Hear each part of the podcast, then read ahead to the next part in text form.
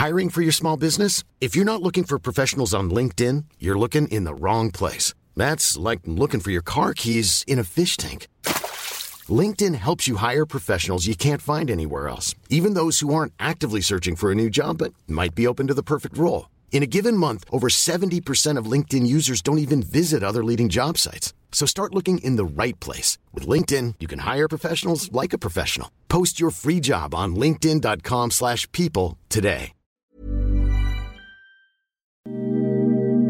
Ahora al aire, a la una, con Salvador García Soto. Un encuentro del diario que piensa joven con el análisis y la crítica. A la una, con Salvador García Soto.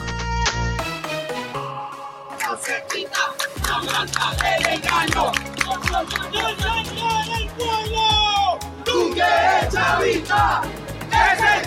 pueblo!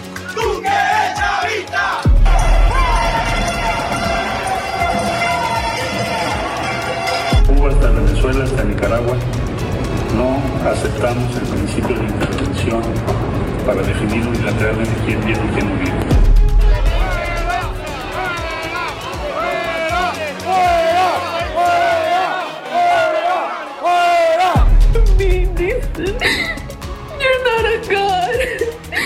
¿Qué dice usted para que violara a mi hija?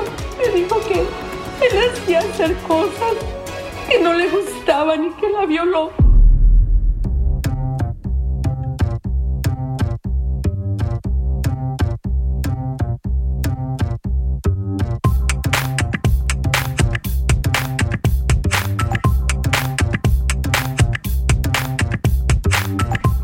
Ya es la una de la tarde en punto en el centro de la República. Los saludamos con gusto. Iniciamos a esta hora del mediodía a la una este espacio informativo que hacemos para usted todos los días a esta hora del día, a esta hora del mediodía. Aquí estamos para acompañarle e informarle en esta parte de su día. En este jueves, ya jueves de esta semana, 9 de junio, se fue rápido la semana. Estamos ya casi a punto de cerrarla. Y bueno, también nos han dado de arriba para abajo, así es que se pasa más rápido el tiempo cuando uno está ocupado. Bueno, pues espero que usted también se le esté pasando pasando rápido el jueves. Jueves nublado en la Ciudad de México, 22 grados centígrados la temperatura. Ha bajado, ha bajado un poco ya la temperatura y las lluvias parece que ya, ya se dejaron venir sobre el Valle de México. Ha habido eh, lluvia en los últimos días y está reportado que por ahí de las 3 de la tarde comienza nuevamente a batirse lluvia por varias zonas de la ciudad. Así es que tomen sus previsiones. Y en este jueves los saludamos como siempre a través de nuestra frecuencia central 98.5 de su FM, el Heraldo Radio, que ya sabe, como dice el presidente, estamos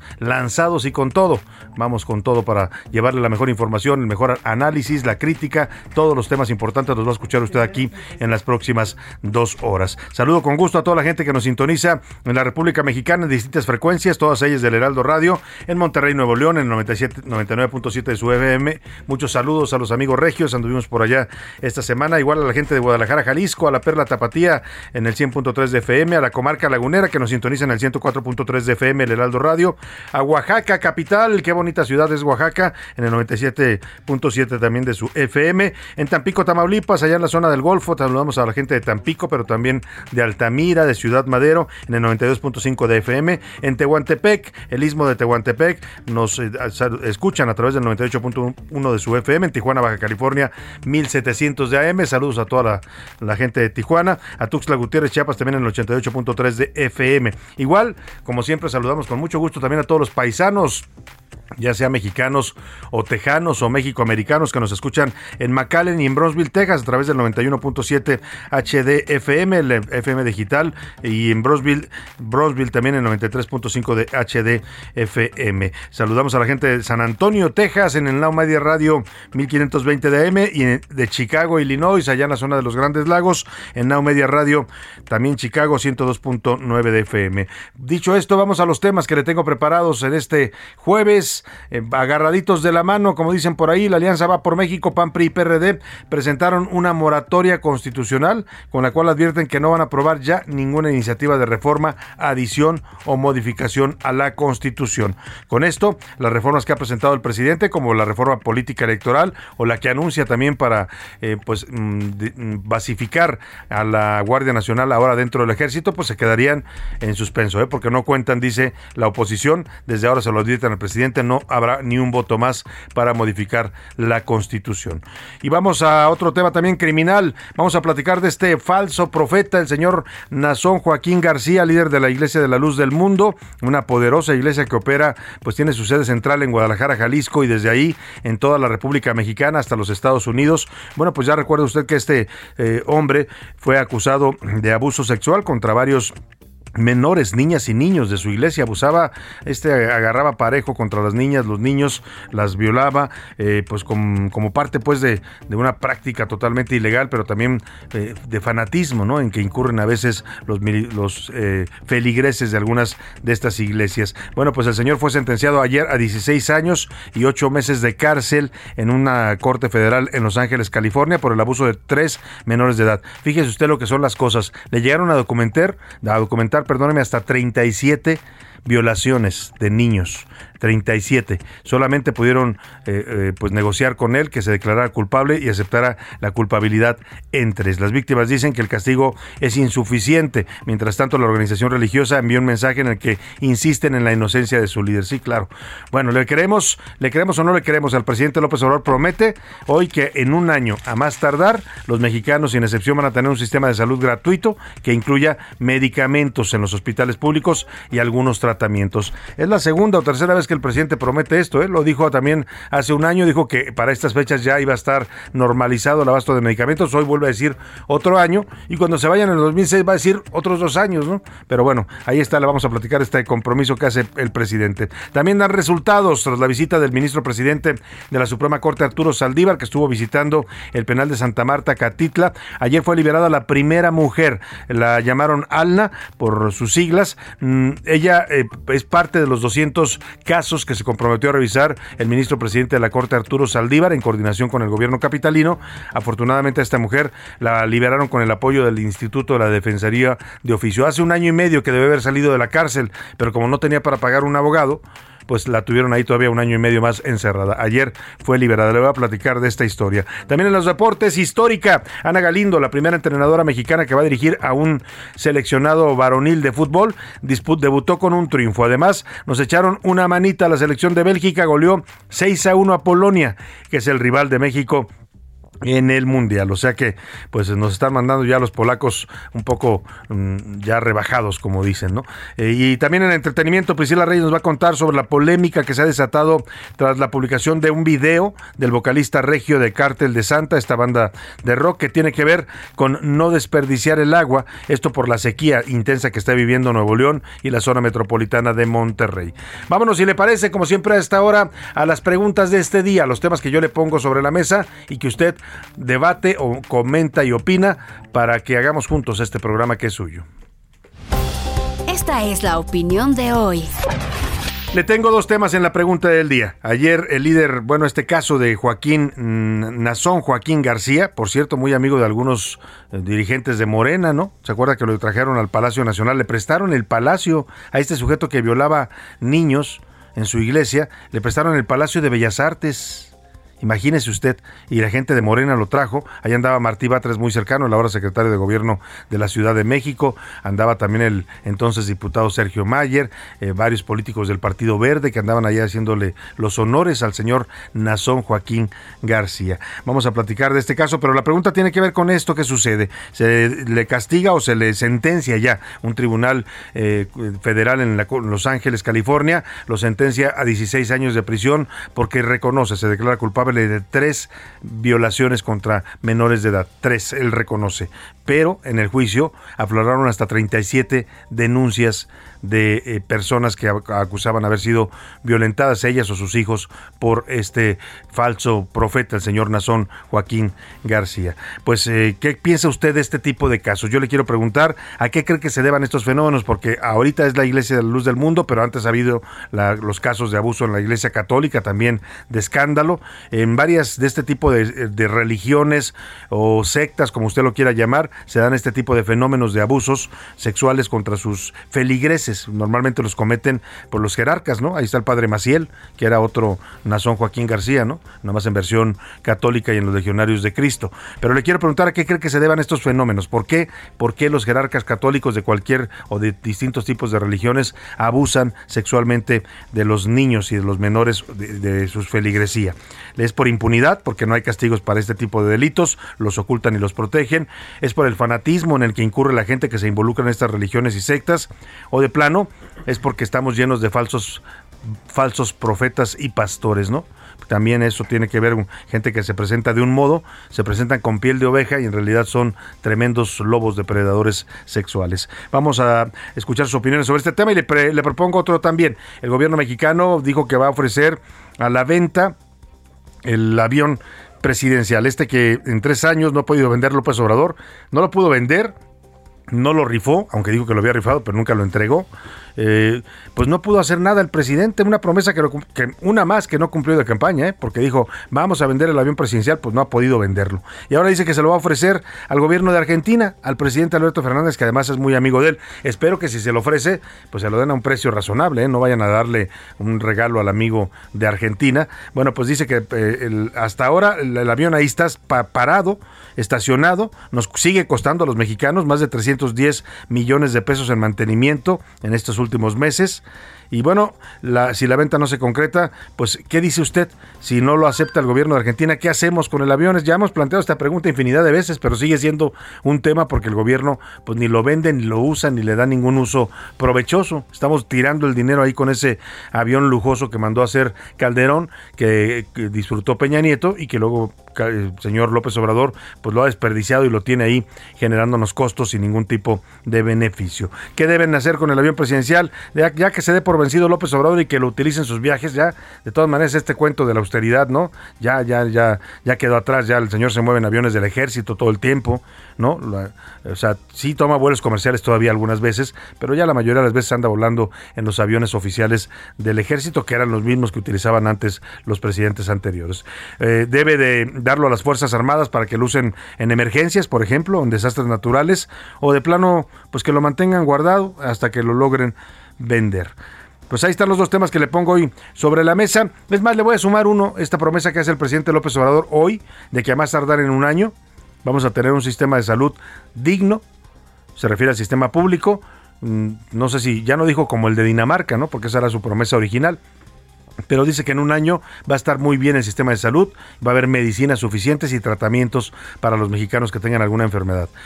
¿Qué dice usted? ¿Le cree o no le cree al presidente? Así de fácil se la pongo, no le creo porque ha mentido ya en varias ocasiones con esto. Sí le creo porque lo va a hacer, es un compromiso, o de plano, no hay remedio para nuestro sistema de salud. ¿Qué me comenta de esos temas? 5518 41 51 99 es el número donde nos puede contactar. Ya sabe que puede ser por texto o por voz, usted decídalo. Aquí lo que importa, e importa mucho, es que su opinión cuenta y sale al aire. Y ahora sí vamos al resumen de noticias, porque esto como el jueves y como la temporada de lluvias, acá en la capital del país, ya comenzó.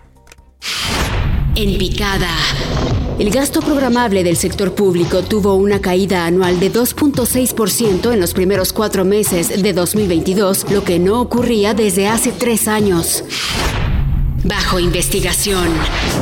La Fiscalía General de la República recibió una denuncia contra el IPAB por desviar recursos para invertir en favor de Banorte en un juicio mercantil. ¿Quién da más? Germán Larrea, propietario de la minera Grupo México, y Banca Mifel, dirigida por el actual presidente de la Asociación de Bancos de México y respaldada por importantes inversionistas globales, presentaron ofertas para comprar Banamex. En protesta. Trabajadores sindicalizados del Instituto de Educación Media Superior comenzaron una huelga desde la tarde de ayer y convocaron a una manifestación para exigir una mejora salarial. Buen avance. La Cámara de Representantes de Estados Unidos avaló un amplio proyecto de ley de control de armas, el cual aumentaría la edad mínima a 21 años para comprar rifles semiautomáticos y prohibiría la venta de cargadores de municiones con una capacidad de más de 15 rondas. Una de la tarde con 13 minutos. Vámonos a la información. Hace unos minutos acaba de terminar una conferencia de prensa que dieron los dirigentes nacionales de la coalición Va por México, de la alianza opositora, Marco Cortés del PAN, Alejandro Moreno Cárdenas del PRI y Jesús Zambrano del PRD. Dieron una conferencia de prensa conjunta para anunciar lo que llamaron una moratoria constitucional. ¿Qué significa esto? Que a partir de hoy los tres partidos de la Alianza Va por México se comprometen a no votar en el Congreso ninguna reforma constitucional del presidente López Obrador. No le van a cambiar, ahora sí como dicen los morenistas, ni una coma a la Constitución. Eso es lo que advierten hoy los tres partidos de la oposición y es importante lo que están advirtiendo porque sin su voto, sin el voto de estos tres partidos en la Cámara de Diputados, incluso en el Senado no se pueden hacer reformas constitucionales, no se, no se reúne la mayoría calificada que manda la ley, la propia Constitución, para poder cambiarla y la prueba más fehaciente de esto que le digo es lo que acaba de pasar hace unas semanas con la reforma eléctrica. Elia Castillo, cuéntanos de esta moratoria constitucional que declara la Alianza Va por México. Buenas tardes. Muy buenas tardes, Salvador. Te saludo con gusto a ti y a todo el auditorio. Así es, hace unos momentos los dirigentes nacionales de los partidos que integran la coalición Va por México, del PAN Marco Cortés, del PRI Alejandro Moreno y del PRD Jesús Zambrano, pues anunciaron un eh, o dieron un pronunciamiento sobre la estrategia que seguirán de aquí a 2024 para enfrentar a Morena y pues también al gobierno eh, federal. En primer eh, en primera instancia, como bien señalas, pues anunciaron que no van a aprobar ninguna reforma constitucional de aquí al 2024, ni la reforma electoral, ni la reforma a la Guardia Nacional, ninguna eh, propuesta de reforma electoral por parte de Morena o del gobierno federal. Así que, bueno, pues de nada servirá que eh, Morena eh, inicie estos parlamentos abiertos que tenían o tienen previstos que inicien en los próximos días. Sabes que la oposición, a diferencia de la, reforma eléctrica en donde el PRI pues, dejó la puerta abierta que se pudiera le pudiera dar sus votos, esta vez dijo que no. No van a aprobar absolutamente nada de aquí a 2024. Además, eh, iniciarán las gestiones, la propuesta para crear una comisión de investigación de los procesos electorales del pasado 5 de junio por la presunta intromisión del crimen organizado, de grupos del narcotráfico en la elección a favor de Morena y de sus candidatos. Adicionalmente, Salvador, te comento que anunciaron que también ya arrancarán con los grupos de trabajo para eh, elegir a los, a los candidatos para la elección de 2023, que recordemos, bueno, se eh, elegirán gobernadores en el Estado de México y también en Coahuila. También iniciarán ya con los grupos de trabajo eh, internos de cada partido rumbo a 2024 para analizar la estrategia, cómo van a definir al candidato que eh, pues va a ser el abanderado de esta coalición en las elecciones presidenciales de ese año. Esto fue parte de lo que anunciaron durante esta conferencia de, de prensa y te invito a que escuchemos parte de lo que comentó el dirigente nacional del PAN, Marco Cortés. Estaremos muy alertas para impedir que se aprueben iniciativas que violen la Constitución y en estos casos continuaremos recurriendo a los mecanismos de control constitucional ante la Suprema Corte de Justicia de la Nación. A la coalición va por México, no la van a dividir a pesar de sus ataques y calumnias, porque esta fortalece el poder legislativo protege la Constitución, evita la destrucción y regresión, porque esta... Elia, pues ahí está. Salvador, te comento que, bueno, uno de los cuestionamientos que hubo la, al dirigente del PRI, Alejandro Moreno, pues fue pues lo, lo que se dio a conocer justamente el día de ayer, esa investigación por parte de mexicanos contra la corrupción, en donde, bueno, se revela eh, que el eh, dirigente tiene eh, pues más de 30 o 35 propiedades, hay una triangulación de recursos y otros eh, presuntos delitos. Al respecto, rechazó que eh, pues sea una campaña en su contra por parte de esta organización y respecto a esta convocatoria que hicieron los eh, priistas, algunos priistas eh, disidentes a su dirigencia para convocar a un consejo político y a una asamblea nacional para eh, pues renovar la dirigencia, o sea, de que salga de la presidencia del PRI. eh, señaló que respeta las voces, pero que no se va a ir, que permanecerá en el PRI hasta 2023, Muy bien. que es cuando concluye su mandato. Escuchemos parte de lo que comentó Alejandro Moreno. Salvador.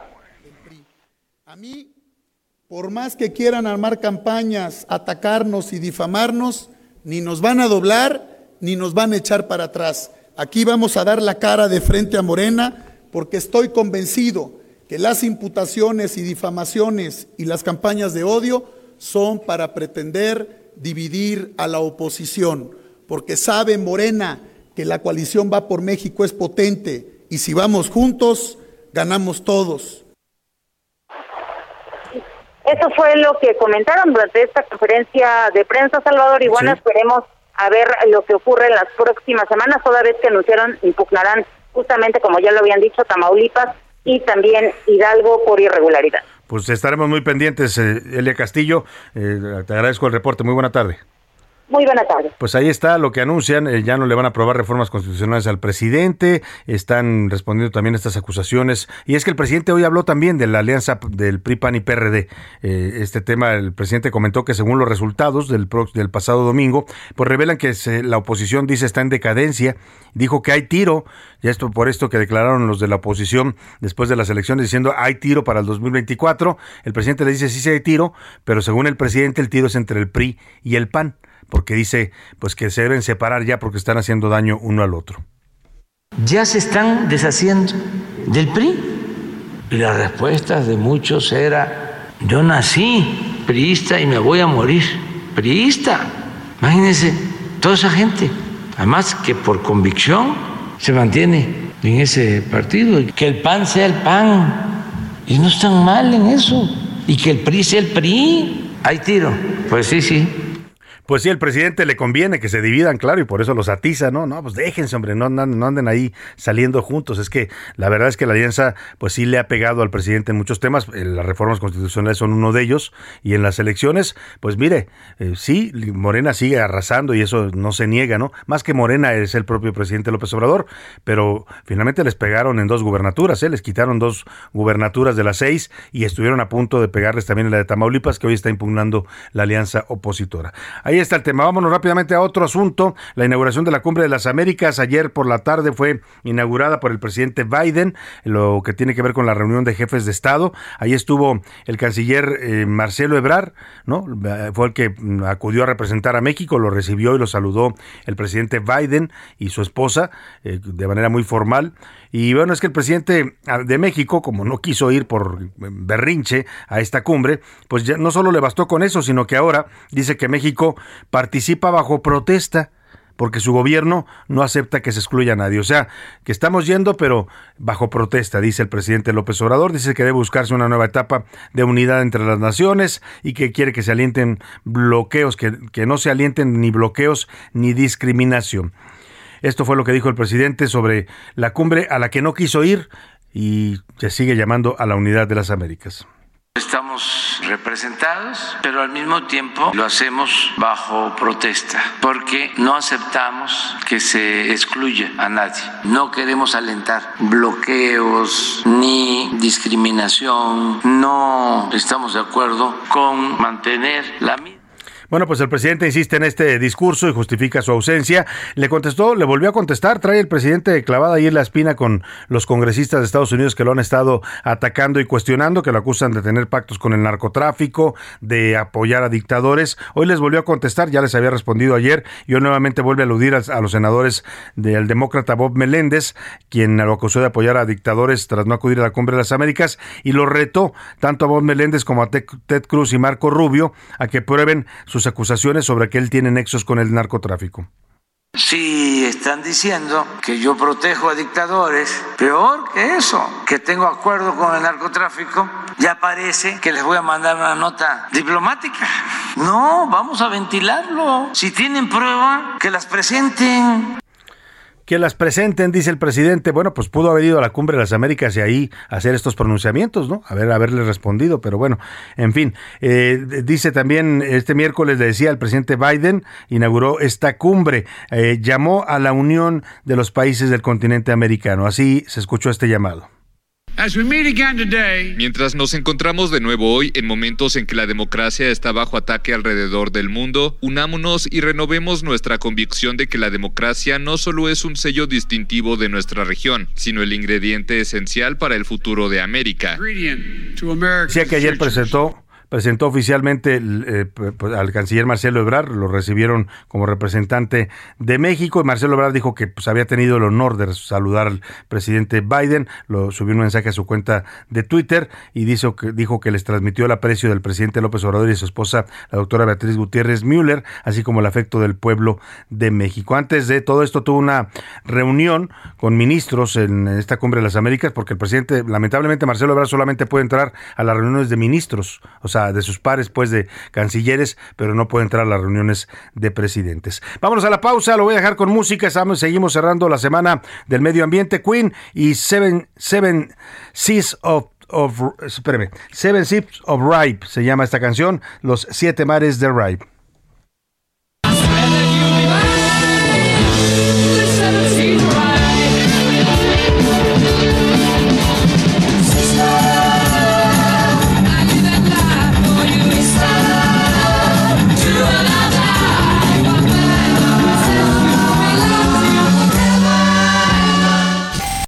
Sigue escuchando A la Una con Salvador García Soto. Ahora, la rima de Valdés. O, de Valdés, la rima. Marco Rubio y don Ted Cruz ya atacaron a Obrador. Y presto nuestro gran señor se pone bajo la luz y se sube al autobús del mame sobre este tema, señalando que el problema de las armas es por Ted, por apoyar a esa red por ser parte de ese esquema. Le echaron la acusación de que esto es un narcoestado. Y pues él se ha molestado, ni que fuera Calderón, y le da su buen raspón a los latinos gabachos, que así nomás, supergachos, se lanzan contra Andresito. Marcelo, te necesito para que no me hagan cachos. Y el canciller, buen amigo, a dar la cara por Andy, metiendo el rostro, cual dandy, dice de Andrés ser testigo, y que Cruz, Rubio, prosigo, son anti-México el par. Yo recomiendo parar esta pelea entre fronteras. La verdad que da flojera, que se arreglen en el bar.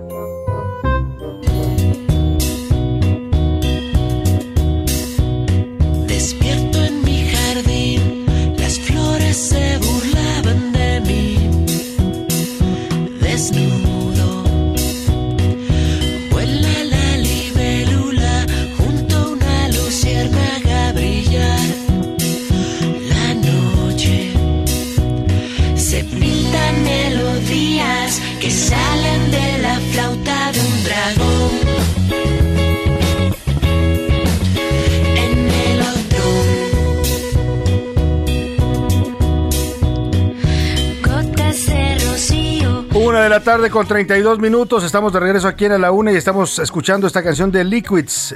Se, se llama Jardín. Es una canción de 2004 de este grupo originario de la Ciudad de México. El álbum del mismo nombre en el que detalla un jardín lleno de elementos fantasiosos. Súbale un poco y seguimos con más aquí en la una.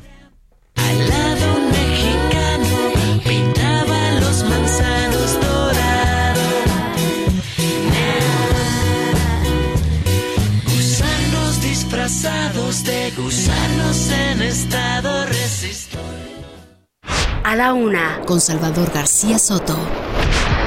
Una con 32, vamos a revisar cómo va el caso de César Duarte, este gobernador expriista de Chihuahua, que pues está procediendo procesado después de haber eh, pues estado prófugo por más de tres años. Se aventó huyendo de la justicia mexicana. Finalmente fue extraditado la semana pasada a nuestro país. Está preso en un penal de Chihuahua donde anoche un juez lo vinculó a proceso al exgobernador Duarte por los presuntos delitos de peculado y asociación delictuosa. Además, dio un plazo de investigación complementaria de seis meses después de la resolución. El mandatario dijo que el exgobernador panista Javier Corral construyó una mentira para encarcelarlo. Vamos contigo, Federico Guevara, allá en Chihuahua, para que nos cuentes cómo va el juicio contra el señor César Duarte. Buenas tardes. Efectivamente, Salvador, y bajo la causa penal 3041-2019, el juez Humberto Chávez Allende dictó autovinculación a proceso en contra del ex gobernador César Duarte por los presuntos delitos de peculado y asociación delictuosa, ambos con penalidad agravada. Según el Ministerio Público, los ilícitos ocurrieron entre los años 2011 y 2014 mediante la simulación de 11 procedimientos administrativos que suman un total de 96 millones 665 5.253 pesos con 80 centavos a favor de la Unión Ganadera Regional División del Norte y la Financiera División del Norte, de los cuales César Duarte era accionista mayoritario. De esta manera inicia el juicio en contra del ex gobernador quien después de concluir la audiencia insistió y afirmó que el odio y el rencor motivaron acusaciones en su contra, pues la gente conoce los resultados que dio, defendió a sus funcionarios y por último pidió que el cielo bendiga a Chihuahua. De esta manera inicia formalmente el juicio en contra del ex gobernador ahora vinculado y preso en el cerezo de Aquiles Cerdón. Qué curiosa esta última frase que nos dice nuestro corresponsal Federico Guevara, que el señor César Duarte, después de declararse pues inocente, decir que todo es una mentira de su sucesor Javier Corral, el panista que lo acusó y que investigó esta corrupción de su sexenio, pues que manda esta bendición a Chihuahua, que Dios bendiga a Chihuahua, dice César Duarte, después de que se robó miles de millones de pesos del erario de los chihuahuenses. Bueno, pues hay que tener o más bien no hay que tener vergüenza para decir este tipo de cosas. Un exgobernador que está acusado pues, de los peores delitos en materia de desvío de recursos. Y vamos a otro tema, hablando de juicios, pero esto ocurrió en la Unión Americana. Mire la diferencia, ¿no? Acá le, lo vinculan a proceso y dicen, vamos a seguir investigando seis meses más, ¿no? Como si no hubieran pasado ya tres años desde que salió. No, ¿qué le digo? Eh, ya pasaron seis años va para siete años que el señor César Duarte salió del gobierno, son más de cuatro años ya que está acusado, y todavía van a dar otros seis meses para que se investigue el tema. Bueno, pues a diferencia de lo que ocurre en México, la justicia de Estados Unidos pues sí procesa más rápidamente a sus acusados. Es el caso del líder de la Iglesia de la Luz del Mundo, Nazón Joaquín García. Este pastor, eh, cuya sede principal está en la ciudad de Guadalajara y tiene además eh, pues feligresía en todo el mundo, eh, fue sentenciado a 16 años y 8 meses de cárcel tras ah, declararse culpable de tres cargos de abuso sexual contra menores. La semana pasada se cumplieron tres años del arresto de este, de este pastor en los Estados Unidos y el resto de pues el resto del, del tema del tiempo podría reducirse por buena conducta. O sea que de los 16 años que le da, le puede salir todavía mucho menor el tiempo en prisión. Iván Márquez nos platica la historia de este depredador sexual, como lo llamó uno de los jueces. Nazón Joaquín, líder de la luz del mundo, fue condenado a 16 años y 8 meses de prisión tras declararse culpable de abusar sexualmente de tres menores. Luego de esta resolución, el juez Ronald Cohen mostró su frustración, ya que la sentencia emitida es la más alta posible. Y nunca he dejado de sorprenderme, pero algunas personas abusan en el nombre de la religión. Les pido perdón, mis manos están atadas. Y al acusado quiero decirle, tú eres un depredador sexual. Mientras que las defensoras de las víctimas no podían creer la condena. Es que escucharon las historias de las niñas. Escucharon los testimonios de las niñas de cada una. No entiendo qué pasó, no entiendo. 16 años es un terror. ¿Qué dice usted para que violara a mi hija? Me dijo que él hacía hacer cosas que no le gustaban. Nazón Joaquín tiene 53 años y después de la muerte de su padre en 2014 es el máximo jerarca de la iglesia. ¿Aceptamos el reto, iglesia del Señor? ¿Te unes conmigo? Se interesó por la religión desde pequeño. Dirigió una de las iglesias juveniles en Guadalajara, mientras que en los Estados Unidos fue ministro por 22 años. Tiene presencia en 58 países y más de 5 millones de personas congregadas a partir de su fundación en 1926. Pero Nazón Joaquín ha estado envuelto en varias polémicas, y es que en la Fiscalía General en California entre 2015 y 2018 inició investigaciones en su contra por cometer abusos sexuales, mientras que en 2019 en la Ciudad de México recibió un homenaje en Bellas Artes por sus 50 años, un hecho que jamás había pasado en este recinto cultural Por cierto, en la celebración estaba el entonces presidente del Senado y actual secretario de gobierno capitalino, Martí Batres. Así, Nazón Joaquín, líder de la luz del mundo, pasó de predicar en México y en todo el mundo a ser un depredador sexual. Para la una con Salvador García Soto, Iván Márquez. Bueno, y a pesar de esta sentencia, la Iglesia de la Luz del Mundo emitió un comunicado en el que defiende a su líder Nazón Joaquín García. Ya está sentenciado ¿eh? Por un tribunal en los Estados Unidos, por un jurado. Usted escuchó los testimonios de las víctimas, de las familias, de las madres de estos niños, pues que clamaban por justicia. Pero aún así, esta iglesia, pues que también es un negocio, porque ya sabe usted que muchas de estas iglesias son negocios millonarios, pues se sigue defendiendo a su, a su pastor. Dicen que es inocente y que lo único que pasó que lo sentenciaron porque él accedió a un acuerdo con la justicia de Estados Unidos porque el juicio no iba a ser justo. Nazón tomó la decisión para proteger, dice el comunicado de la Iglesia de la Luz del Mundo, a su familia y a la Iglesia. Además, le refrendan su confianza y apoyo y dicen que seguirá siendo su líder. ¿eh? O sea, no les importa que haya violado niños, pues para que me entienda, eso se llama fanatismo. O sea, el señor está acusado, le probaron los abusos, reconoce tres, él mismo lo reconoce y, aún así dicen, va a seguir, sí, pues es que hay que mantener el negocio, el negocio de la fe, como le llaman.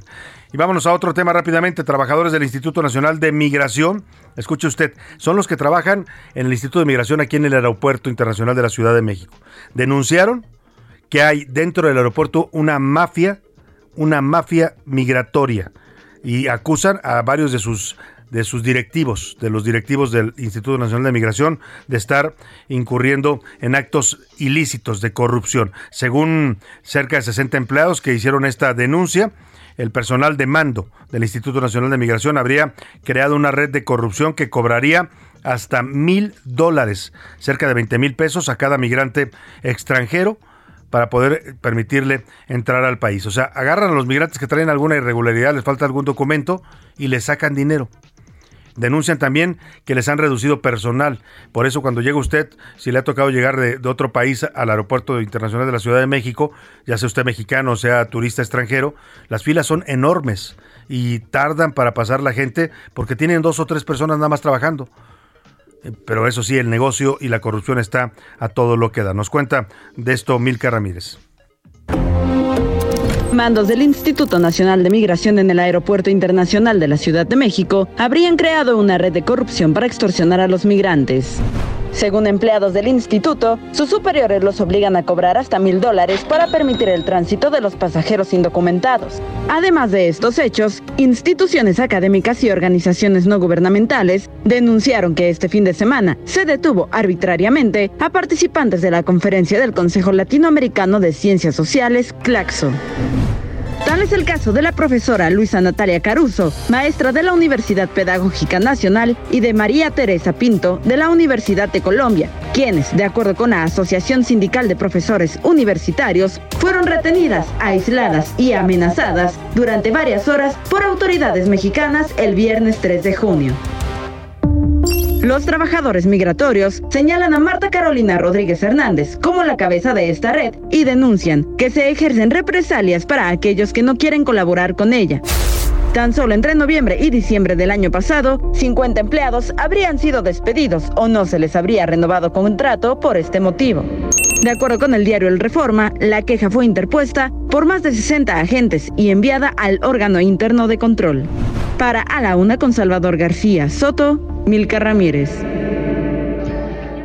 Grave la denuncia, ¿eh? fuerte, porque la hacen trabajadores del Instituto Nacional de Migración que acusan a sus directivos, a sus jefes, pues, de estar incurriendo en esta red de corrupción, extorsionando a visitantes extranjeros a cambio, pues, de, dinero para dejarlos entrar al país. Jaime Vázquez Bracho se llama el director general del Instituto Nacional de Migración. Esperemos que, pues, eh, tome nota de esta denuncia y que atienda la gravedad de lo que están acusando los trabajadores del propio Instituto Nacional de Migración ahí en el Aeropuerto Internacional de la Ciudad de México.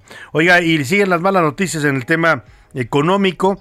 Ayer nos comentaba José Luis Sánchez, bueno, hace un par de días se daba este indicador en el que el Banco de México vuelve a recortar el pronóstico de crecimiento. Ya vamos en 1.9% de aquel 6% que presumía el presidente López Obrador.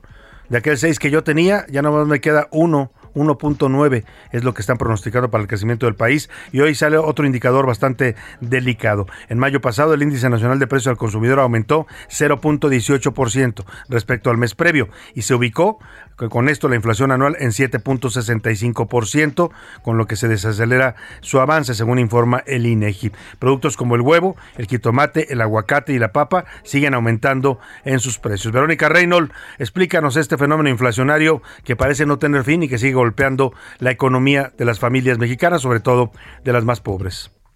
Hola Salvador, buen día. Pues sí, hoy el Instituto Nacional de Estadística y Geografía dio a conocer la inflación general anual de mayo, la cual se ubicó en 7.65%, menor a la tasa de 7.68 de abril pasado, pero ligeramente por arriba del 7.61 esperado por el mercado. Pero lo que no deja de aumentar son los precios de alimentos y sobre todo de algunos que se encuentran en la canasta básica del paquete gubernamental contra la inflación y la carestía, como es el caso de la naranja con un incremento de 19.93%, el jitomate con 8.41%, el huevo con 2.66 y el pollo con 1.79% de aumento en su valor, además del alza de 0.58% en el precio de la gasolina de bajo octanaje y que hay que recordar que cuenta con un subsidio también como medida de contención de la inflación y que es considerado por el subgobernador de Banco de México, Jonathan Heath, como la pieza clave del paquete contra la inflación y la carestía. Otros alimentos que también incrementaron sus precios fueron los ofrecidos por las loncherías, fondas, torterías y taquerías con 1.07%, restaurantes y similares con 0.85%, y el precio de la vivienda propia con 0.25% más. El INEGI también informó que el índice de precios subyacente ascendió a 7.28% anual, acumulando 18 meses consecutivos al alza y que es la más preocupante para el Banco de México, pues es la que elimina los productos con mayor volatilidad y por ende el principal riesgo al alza para la inflación general. Este es mi reporte para la UNA, Salvador.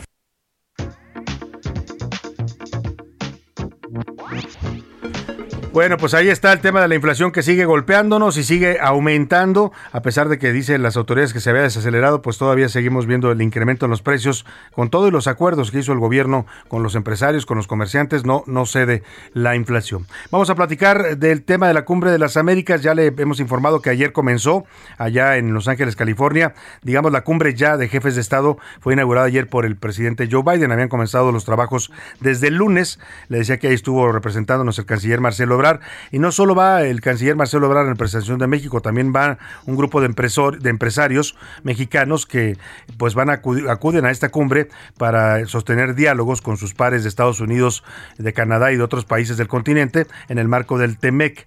Vamos a conversar con Francisco Cervantes. Tengo el gusto de saludarlo esta tarde en la línea telefónica. Él es el presidente del Consejo Coordinador Empresarial. ¿Cómo está, don Francisco? Qué gusto saludarlo. Buenas tardes.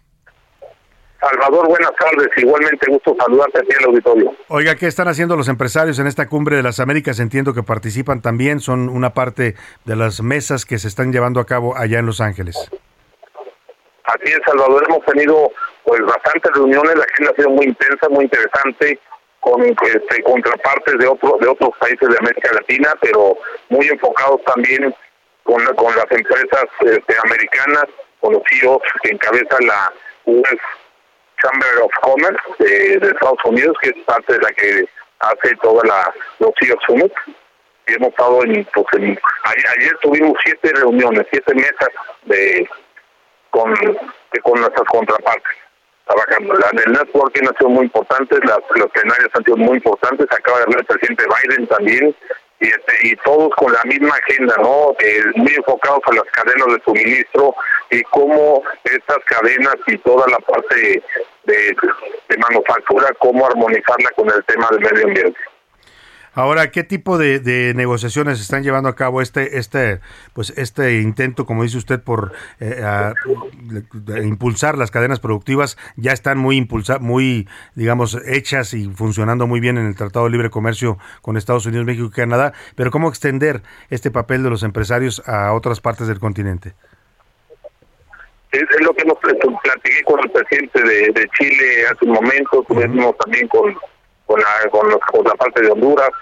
En fin, hemos estado platicando con, con muchas de nuestras contrapartes en los negocios y con los gobiernos que tienen que ver con América y hay mucho interés. México está ahorita en un momento muy muy importante en, el interés de las inversiones y en los negocios, en hacer de tener intercambios comerciales con nuestro país. ¿eh? Estamos en una posición muy importante y sobre todo algo que destacan en la parte de energía México tenemos ahorita una un precio de del millón de BTU de gas natural muy competitivo en comparación con Asia y Europa.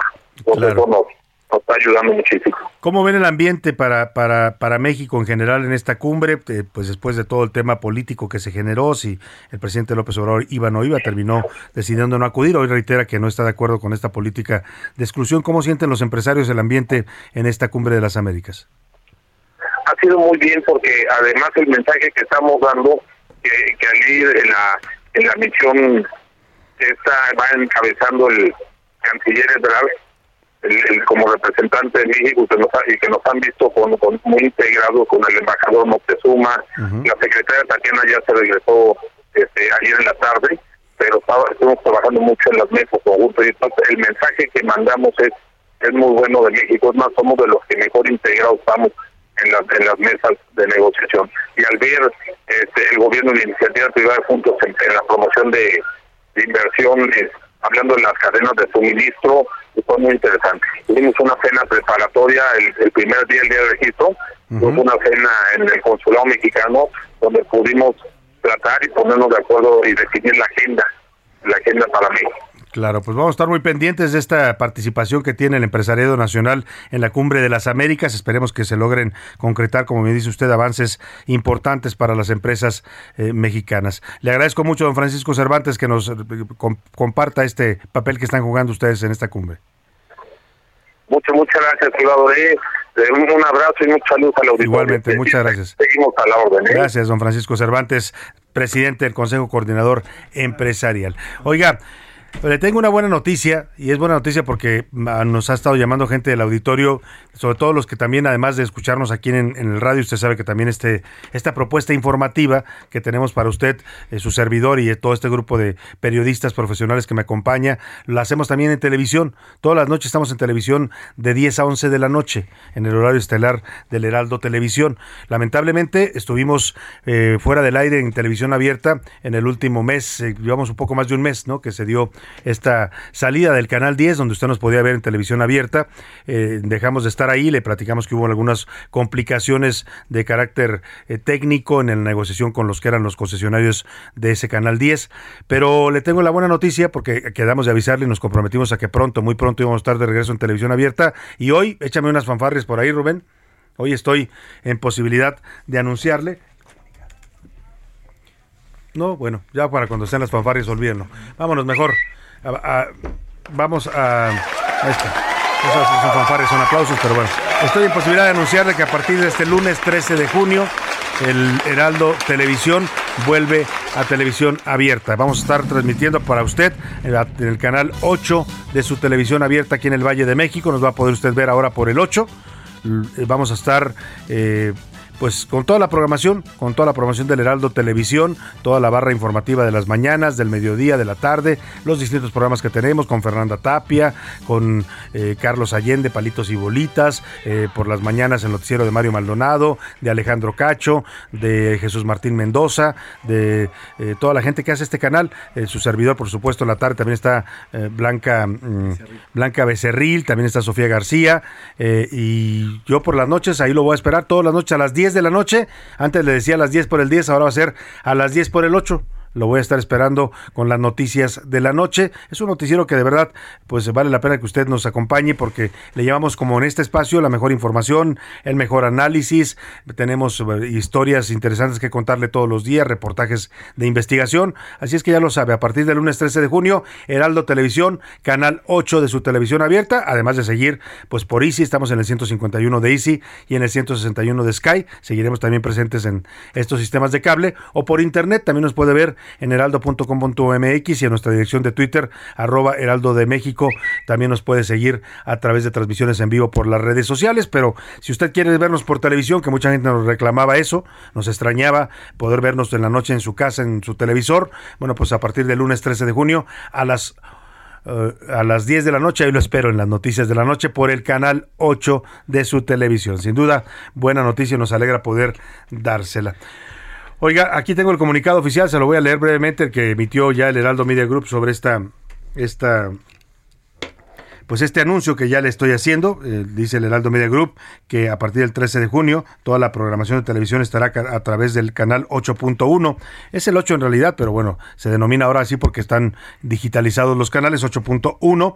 El Grupo Radio Centro pasa su tele, ahí en ese, en ese canal que usted nos va a ver ahora el televisión, estaba antes la octava. La octava se mueve al 8.2, toda su programación va a estar en ese canal, nosotros estamos en el 8.1.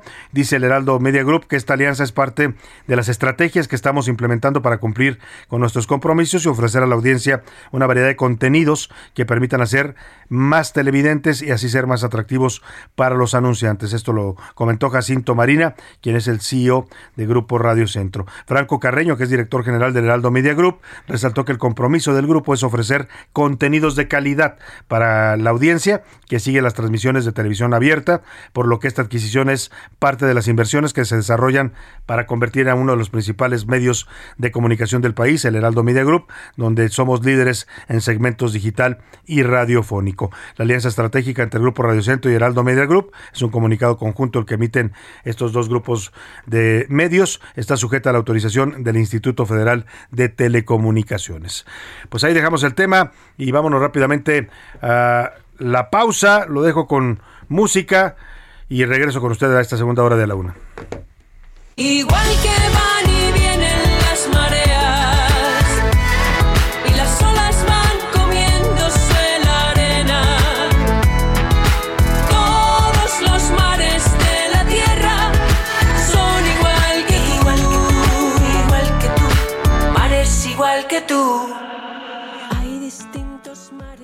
Escuchas a la una con Salvador García Soto. En un momento regresamos.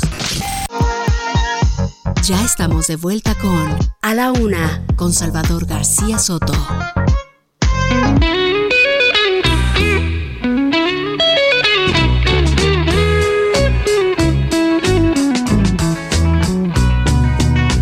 I'd like to be under the sea in an octopus's garden in the shade.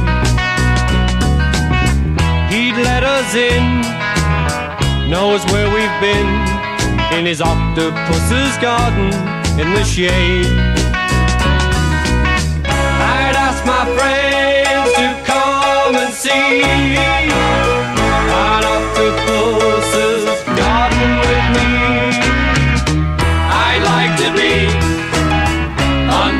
in an octopus's garden in the shade.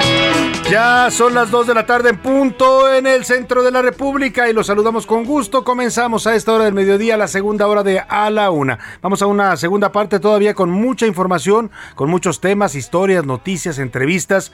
Vamos a escuchar sus, eh, por supuesto, sus opiniones y comentarios, que ya sabe que aquí son parte esencial de este programa. Seguiremos hablando también de temas importantes, noticiosos. Vamos a tener entrevistas, en fin. Quédese con nosotros aquí en A la Una. Siga informándose en esta siguiente hora donde le tenemos todavía mucho, mucho que compartir. Hemos regresado de la pausa con esta canción de los Beatles, el Octopus Garden, el Jardín del Pulpo, esta canción publicada en 1969, la escribió Ringo Starr y habla sobre querer estar en el fondo del mar, en un jardín de un pulpo. Escuchemos un poco más de los Beatles y seguimos aquí con más para usted en A la Una.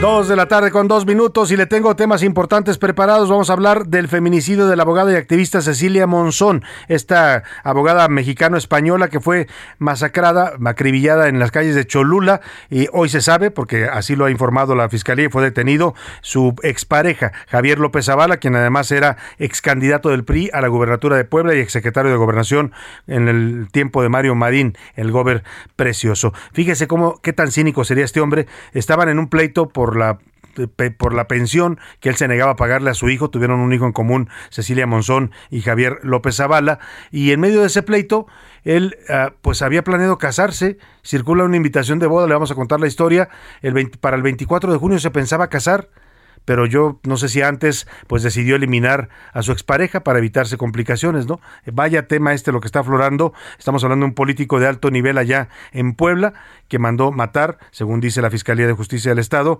a su expareja, la abogada Cecilia Monzón, una mujer muy querida en Puebla porque defendía a las mujeres violentadas. Le voy a platicar también de la mitad de las plazas que se ofertaron a médicos especialistas en México. Se quedaron vacantes la mitad, solamente pues de las 13 eh, mil que ofrecieron, algo más de seis mil fueron demandadas o, solicitadas por médicos. Las otras no las quisieron. La mayoría de ellas están en zonas rurales o en comunidades indígenas. Le voy a platicar, pues, qué pasa en estas comunidades donde también parte de los argumentos de los médicos para no ir allá, pues es la violencia, la inseguridad y la falta de insumos. Le voy a platicar también de la pandemia del COVID. No ha terminado y los casos siguen subiendo. En Hidalgo un rebrote de COVID en las escuelas. Ya cerraron una primaria y una secundaria. Vámonos, si le parece, a más temas en, este, en esta parte del programa y vamos a hacer contacto vía telefónica en un momento más con el director de para América del Norte de la Cancillería para que nos comente y nos informe sobre lo que está eh, pues pasando allá en la Cumbre de las Américas. Él es parte del equipo del canciller Marcelo Ebrard que está representándonos en esta cumbre. Vamos a hablar en un momento más con él. Pero antes le cuento esta historia, ¿qué le parece? En lo que enlazamos a Roberto Velasco, vamos a platicarle la historia de Cecilia Mon Monzón. Elena Monzón, quien es hermana de la abogada y activista asesinada, reportó en redes sociales que era seguida por un vehículo tras la detención de Javier López Zavala, presunto autor intelectual del feminicidio. Su hermana y su familia denuncian que los están hostigando y los quieren callar para que dejen de pedir justicia por su hermana. Nos están siguiendo en este momento, intentan seguramente asustarnos, aunque probablemente se trate de algo más. Como saben, ayer procedió por parte de Fiscalía a detener al señor Javier López Zavala. Entonces consideramos que nuestra vida está en peligro en este momento y lo digo al mundo porque necesitamos ayuda, necesitamos que el gobierno actúe, que la Fiscalía nos proteja y que la justicia se imparta. Pues es la hermana de Cecilia Monzón, ya mataron a Cecilia y ahora dicen, su familia denuncia que los están acosando y hostigando por demandar justicia en este caso. Pero ¿quién es este sujeto? Javier López Zavala fue secretario de gobierno de Puebla en la época de Mario Marín, luego fue candidato a la gubernatura, perdió perdió, con, eh, con Rafael Moreno Valle, si mal no recuerdo, la, la gubernatura de Puebla, eh, y ahora pues está acusado de mandar matar a su ex esposa o expareja Cecilia Monzón. Ya tenía planeada boda, el angelito se pensaba casar el 24 de junio, no sé si como parte de sus planes de boda también mandó a ejecutar a su expareja. Escuchemos esta historia que nos preparó José Luis Sánchez. Javier López Zavala es un abogado político poblano de extracción priista. Ha sido diputado local y federal. Durante el gobierno de Mario Marín, mejor conocido como el Gober Precioso, ocupó el segundo puesto al mando del gobierno poblano, la Secretaría de Gobernación, además de la Secretaría de Desarrollo Urbano. Su cercanía con el gobierno era tal que en las elecciones de 2011 compitió por la gubernatura del estado, la cual perdió ante el panista Rafael Moreno Valle. En su vida personal era señalado como una persona misógina y machista. Durante algunos años sostuvo una relación con la abogada y activista mexico-española Cecilia Monzón, con quien tuvo un hijo de cuatro años y a quien también demandó por no pagar la pensión alimenticia de 20 mil pesos, a la cual estaba obligado. Así lo denunciaba la misma abogada en redes sociales. Este señor, a pesar de que fue secretario de gobernación, de que fue diputado federal, de que fue diputado local, de que tiene negocios hasta con Juan Pitas y el señor de las papas, llegaremos hasta donde tengamos que llegar. Es un litigio hacia arriba y siempre es así para las mujeres. Y aquí la clienta no va a firmar cualquier pendejada y va a llegar hasta donde tenga que llegar. Cecilia fue asesinada el sábado 21 de mayo en Cholula, Puebla. Un par de sujetos la habrían disparado al menos en seis ocasiones. Tras el homicidio, Zavala fue detenido el 6 de junio por su presunta responsabilidad como autor intelectual del crimen. López Zavala contraería matrimonio el próximo 24 de junio en Santa María Tonantzintla con una mujer llamada Guadalupe, quien presuntamente ocupa un cargo dentro del partido Movimiento Ciudadano. Pero ese no era el único caso de violencia. Su primera esposa, Evalnet Méndez, lo denunció públicamente en 2021 por ser un hombre violento y golpeador. Incluso temer por su vida. Estoy casada con Javier López Zavala desde hace un año, un mes. Tengo 20 años de relación con él. Tenemos tres hijas y la verdad es que temo por mi vida. Es un hombre golpeador, es un hombre que le gusta someter, que te gusta presionar. Así, la vida de un político que hoy se encuentra tras las rejas acusado de asesinar a una abogada, a una mujer y apenas, hace no mucho, también tenía un enorme poder en Puebla. Para la una con Salvador García Soto, José Luis Sánchez Macías. Bueno, pues ahí está este personaje. Le eh, insisto, ¿qué tan macabro será el señor Javier López Zavala? que tenía pensado casarse y, y hay una invitación que está circulando, ahora se la voy a compartir, una invitación de él con una mujer de nombre Guadalupe que se iban a casar el 24 de junio.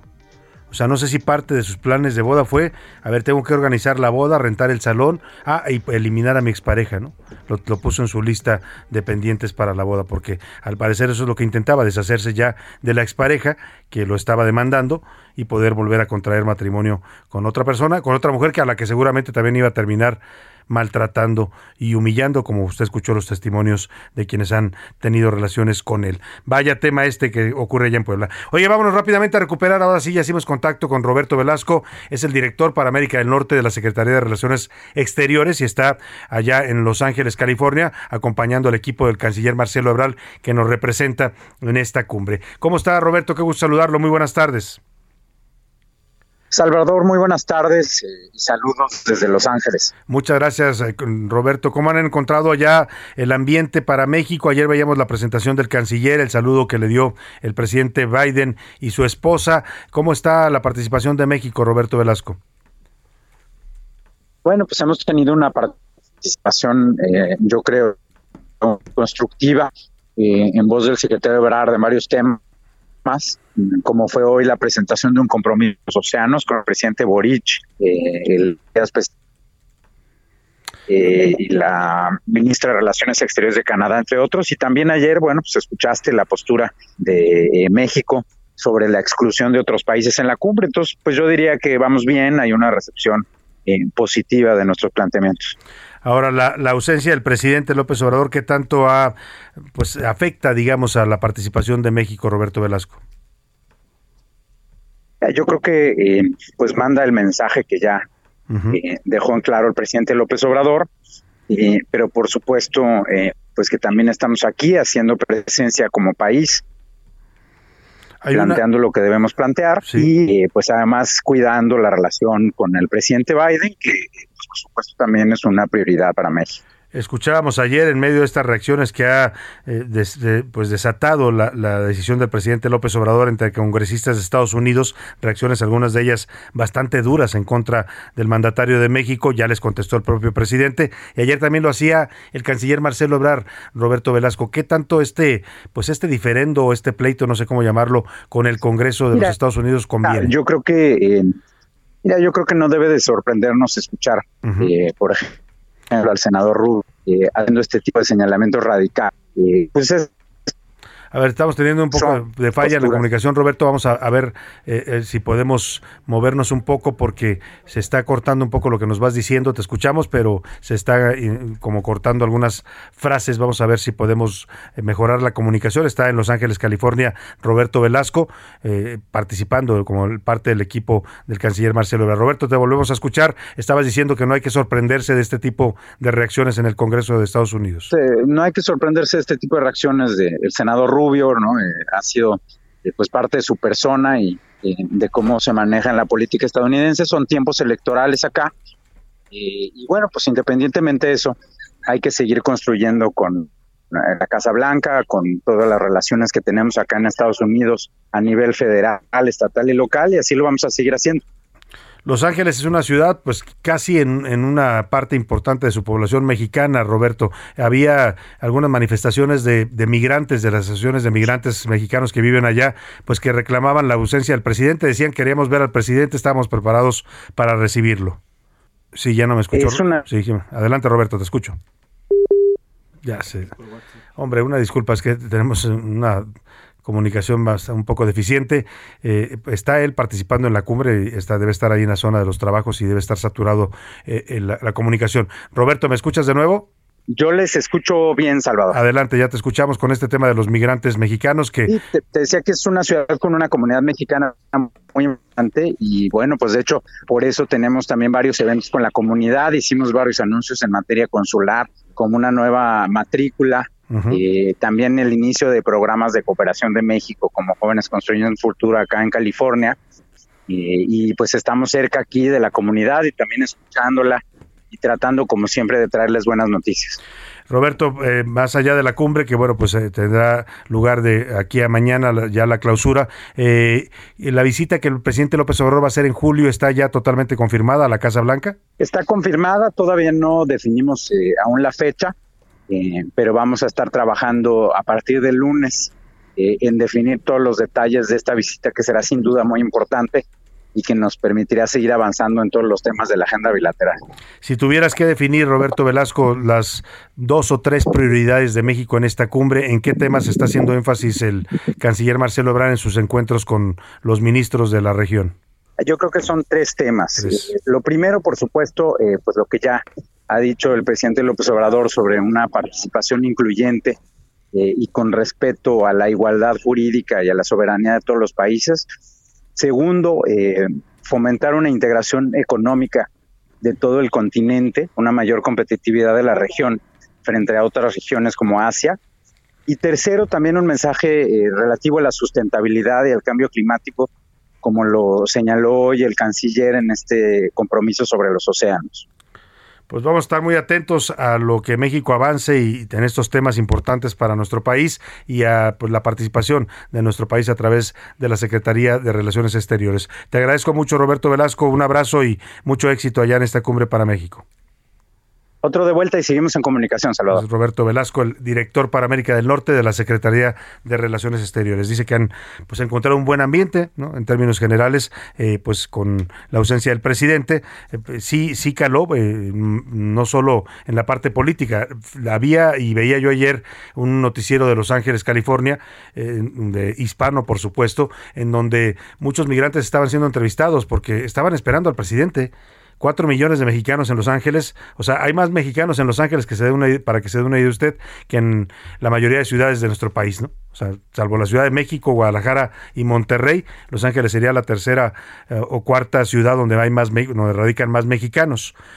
y, ellos querían ver al presidente. Además, muchos de ellos simpatizan con el presidente López Obrador. Bueno, pues eso también se lo perdió el presidente por pues por no querer ir, ¿no? Por emberrincharse, diría yo. Ahí dejamos el tema. Vámonos a recuperar rápidamente, como siempre a esta hora del programa, sus mensajes y comentarios. Hicimos dos preguntas interesantes. Una tiene que ver con este compromiso que hizo el presidente López Obrador, que dice que ahora sí, ya lo ha dicho varias veces, ¿eh? Ahora sí, en un año vamos a tener un sistema de salud muy digno y con medicinas y tratamientos para los enfermos. Ese fue el primer tema sobre la mesa. El segundo tema tiene que ver con los abusos sexuales en distintas religiones. En este caso hablamos de la Luz del Mundo, la Iglesia de la Luz del Mundo, pero ha pasado también en la Iglesia Católica, en la Iglesia Presbiteriana, en la que usted se le ocurra, se suelen dar este tipo de abusos sexuales contra mujeres y niños, sobre todo. ¿Por qué cree usted que pasa esto? Y el tercer tema, José Luis Sánchez. El tercer tema, lo que dice el presidente, el tercer tema, lo que dice hoy el presidente López Obrador, sobre que vamos a tener ahora sí, o al menos así lo presume, un sistema de salud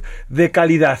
Ya lo ha dicho y varias veces, y además, bueno, también lo que, lo que hablábamos sobre eh, el gobierno va a ofrecer este avión y bueno, pues promesas y promesas, el avión no salió, tampoco tenemos el sistema de salud. Bueno, pues esos dos temas son los que también estamos preguntando hoy, Salvador. Pues, ¿qué dice el público? Ya por aquí Priscila Reyes. ¿Cómo estás, Priscila? Bienvenida. Muy bien, muchas gracias. Les mando un abrazo. ¿Qué tal? ¿Qué, ¿Qué comieron ayer? ¿No nos van a contar? Allá en México. Uy, Priscila, nos tardaríamos como una hora. La verdad es que estuvimos, estuvimos como desde, últimamente, cuando, sobre todo cuando es un grupo, luego le da uno por pedir varias cosas para ir como un poco picando de todo, ¿no? Y la verdad es que comimos cosas muy deliciosas. A ver, yo te voy a decir lo que a mí más me gustó de lo que pedimos. Uno era un lomito de Valladolid, Exacto. era delicioso. Otros eran unas quesadillas de chaya.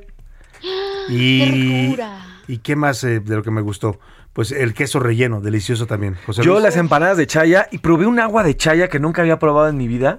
esta agua deliciosa. Nunca, yo, yo no sabía ni siquiera que existía esta planta. Oye. Y bueno, me maravilló, es increíble, me encantó esa agua. Muy deliciosa. Además, obviamente, los albutes y los panuchos de cochinita que son mi adoración. Uy, y, además tienen una coctelería de mezcal muy rica ahí donde fuimos a, este lugar de, de Mérida, Yucatán, que se lo recomendamos la próxima vez que vaya. Eh, se llama Tella, el restaurante es una hacienda que ahora tiene también restaurantes en la ciudad de Mérida, que son de comida espléndida, comida yucateca. ¿Qué dice el público, Priscila Reyes? Después de esta saboreada, buenas tardes. Lo que falta es verdadera espiritualidad en las religiones. Hay malos pastores y buenos. Hay lobos con piel de oveja, de los que nos advirtió precisamente Jesucristo, es lo que dicen por acá.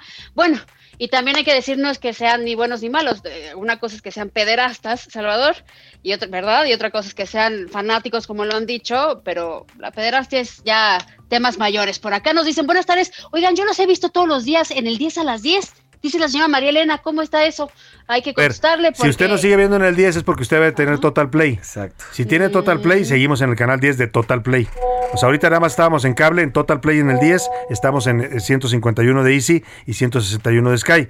Pero en televisión abierta ya no nos podía ver en el 10. Ahora, a partir del lunes va a poder vernos en el 8. Por acá dicen respecto al sistema de salud, si en cuatro años no pudo, menos lo va a lograr en un año, nos dicen por acá. Luego nos dicen, buenas tardes, eh, les mando muchas bendiciones, muchísimas gracias. Eh, saludos, excelente jueves. No le creo a AMLO en todo, miente. El sistema de salud seguirá igual o peor, dice Eduardo Herrera, que nos escribe, don Salvador. Y super equipo, Priscila y José Luis, Eso. nos pone Minions Gracias. saltando y festejando. Ya por fin los veré otra vez, porque por razones médicas o escolares no podía escucharlos, pero ya, ya los voy a ver. Ah, muy Y bien. bendiciones para la otra etapa que van a empezar en el canal 8.1. Muchas gracias. Dice Carola Guerra. Muchas gracias, Carola, por sus bendiciones e igual también para usted. Por acá dice, siempre ponen los santos y la Biblia por enfrente. Qué lástima Sí. sobre este tema. eh, los obviamente abusos, ¿no? sigue hablando, así es. El fanatismo no es solo de las religiones o estratos sociales bajos. Recuerden a Nexium, que se No, anunciaba como una organización de marketing multinivel que ofrecía cursos y seminarios. Y bueno, sí, claro, tenía gente muy picuda. Salvador García Sí. Soto, ¿y qué tal lo que hacían, verdad? No, dice bueno, Ramiro pues, Santillán. Nada más y nada más esclavizar y marcar a mujeres, ¿no? Como si fueran ganados. Sí, sí, el fanatismo ellas, no tiene que ver con, con, el, con la clase social, el fanatismo. El fanatismo es un fenómeno que se da, pues más bien inherente a los seres humanos. Buenas, buenos días a todos. Eh, de todas las preguntas para este día, no creo nada. No pude comunicarme antes para notificar en relación al partido Morena, una decepción total. Y no entiendo cómo es que la gente sigue votando después de tantas fallas y la reforma eléctrica. Aquí en Ecatepec de Morelos se acercaron con sus tablitas, así como cuando andan regalando tarjetas o afiliaciones. Esto era para, y lo digo textual, recolectar firmas para mandar Sí. a la cárcel a los diputados que habían votado en contra de la reforma energética de AMLO. Y me pregunto, ¿dónde está la democracia? Nos ponen por acá. Pues sí, buena pregunta. ¿Dónde anda la democracia? Eh, buenas tardes, felicidades por el noticiero, es excelente, referente al presidente. López Obrador.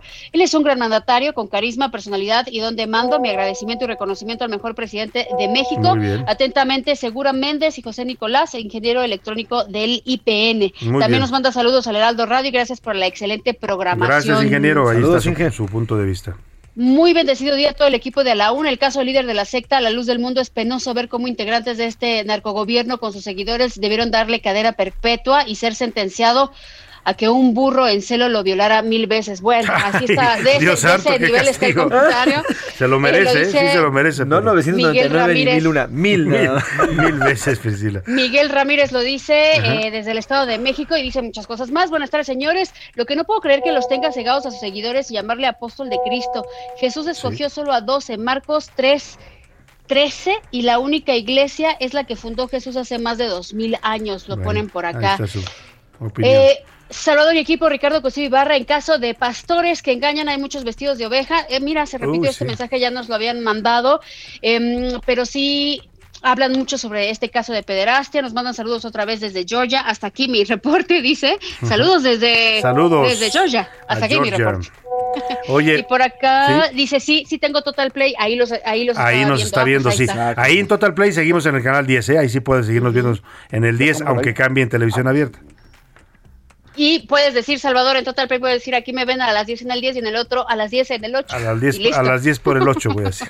Oye, ¿Qué dice Twitter? Tenemos antes de, antes de ir a Twitter rápidamente, Pris, déjame mandar dos saluditos que me pidieron muy especiales hoy. Uno es para el contador Granados, allá en Pachuca Hidalgo. Contador, le mandamos un abrazo. Hace poco nos invitó allá a una barbacoa deliciosa, eh, eh, muy espléndido y muy generoso el contador. Y también a María Guadalupe Mireles, que es una eh, señora que siempre nos escucha, mamá de Belia, una gran amiga que trabaja ahí en la Suprema Corte. Así es que le mandamos también saludos afectuosos. ¿Qué dice la comunidad tuitera, José Luis? En Twitter, arroba S García Soto, también escríbanos arroba soy Salvador García Soto en Instagram, ahí tenemos toda la información y estamos subiendo estos reportajes que escucha aquí, también los que ven televisión y ya también muy felices por regresar el próximo lunes. Eh, sobre el tema de la, de la luz del mundo y estas, eh, pues a qué cree que se debe esta situación, el 60% dice que hay impunidad y que no hay castigo, es por eso que se repiten tanto yo coincido, en este ¿eh? tipo de sectas. Acuérdate y- que la Iglesia Católica durante muchas décadas ni siquiera los procesaban a los sacerdotes. sí. Cuando cometían un abuso Ni los, los mandaban a un seminario especial que para que les dieran terapia, pero ni siquiera los acusaban. Sí, fue hasta, hasta Ratzinger y a Benedicto II y hasta empezaron Francisco ya a I cuando se procesarlos. empezaron a procesar y a ofrecer disculpas. Y a hablar y a reconocer la Iglesia, porque ni siquiera lo aceptaban, lo negaban. Y ah, por el contrario, los movían de, de Exactamente, ya sea los de escondían, lugar, los los ocultaban. escondían y Para demás. ocultarlo así. es. Exactamente. Y bueno, sobre el tema, y este, y este sí se la lleva de calle, sobre el tema del avión presidencial, ya todo el mundo dice, ya señor presidente, déjese de cosas y úselo. Ya de, que sea 90%. ya de que sea hay presidente y use el avión, pues ahí está, ya, todos lo estamos, ¿Saben qué? Ese lo- lo avión estamos presidencial- pagando. Ese avión puede ser taxi aéreo para ir al aeropuerto. Al AIFA. Oye, qué buena idea. Que pongan ese para que nos lleve al IFA y ahí ya llegamos rápido. lo tomas en el ICM, te vas al IFA y del IFA te sales. Ahí está ya la Ahí está solución. un uso. Ahí está un uso que sugiere Priscila Ya Reyes. está la Pues solución. muy buen tema, sin duda. Vámonos a la pausa. ¿Qué les parece, Priscila? ¿Qué nos vas a poner de música? Vamos a escuchar esta analogía que hace este grupo en donde dicen que el amor es igual que el mar, hay muchos peces en el mar, hay muchas opciones para amar, Salvador. Son The Young Rascals y esto se llama Too Many Fish in the Sea. Venga. Too many fish in the sea. Too many fish in the sea. I said there's short one, tall one, down one, down one. Too many fish in the sea. Ah. My mother once told me something, and every word is true. Don't waste your time on a girl who doesn't love you. She'll only mislead you. She'll only grieve you. Don't worry about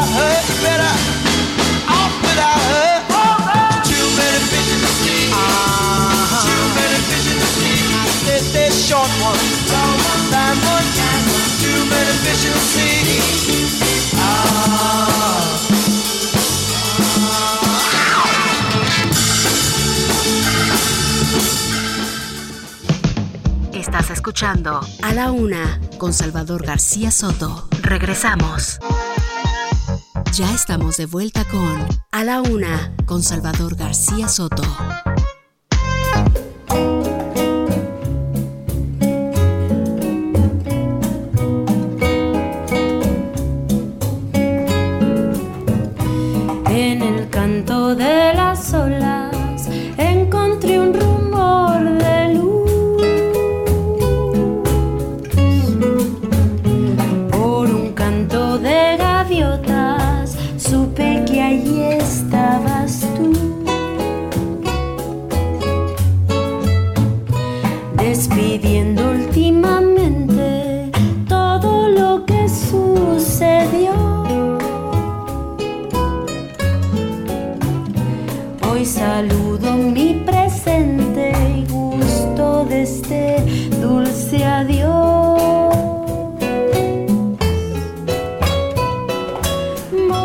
Tarde con 31 minutos. Estamos regresando de la pausa con la suave voz de Natalia Lafourcade. Soledad y el mar se llama esta canción. Es una versión del álbum Musas de 2017 y la cantautora se hace acompañar. Usted escuchó esas guitarras maravillosas, sí, son las guitarras de los Macorinos, aquellos que acompañaban a Chabela Vargas en su mejor época. Así es que escuchemos un poco más de Natalia Lafourcade, La Soledad y el mar.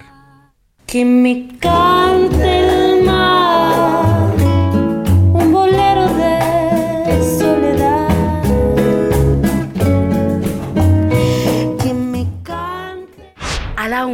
Salvador García Soto. Y bueno, vamos a más información, ya son las 2.31. Eh, ¿Se acuerda usted que el gobierno federal, luego de que se generara toda esta polémica por la contratación de médicos cubanos, que los médicos mexicanos, las asociaciones, colegios de médicos, eh, los exsecretarios de salud, hasta el rector de la UNAM, empezaron a decir, pues oye, eso de que no hay médicos mexicanos, de que no hay suficientes, eh, que hay que contratar a cubanos, no es cierto, hay suficientes médicos, lo que faltan son plazas. Bueno, en este debate que se dio, el presidente López Obrador ordenó que se dieran a conocer cuántas plazas había disponibles en el sector salud, la mayoría de ellas en el IMSS.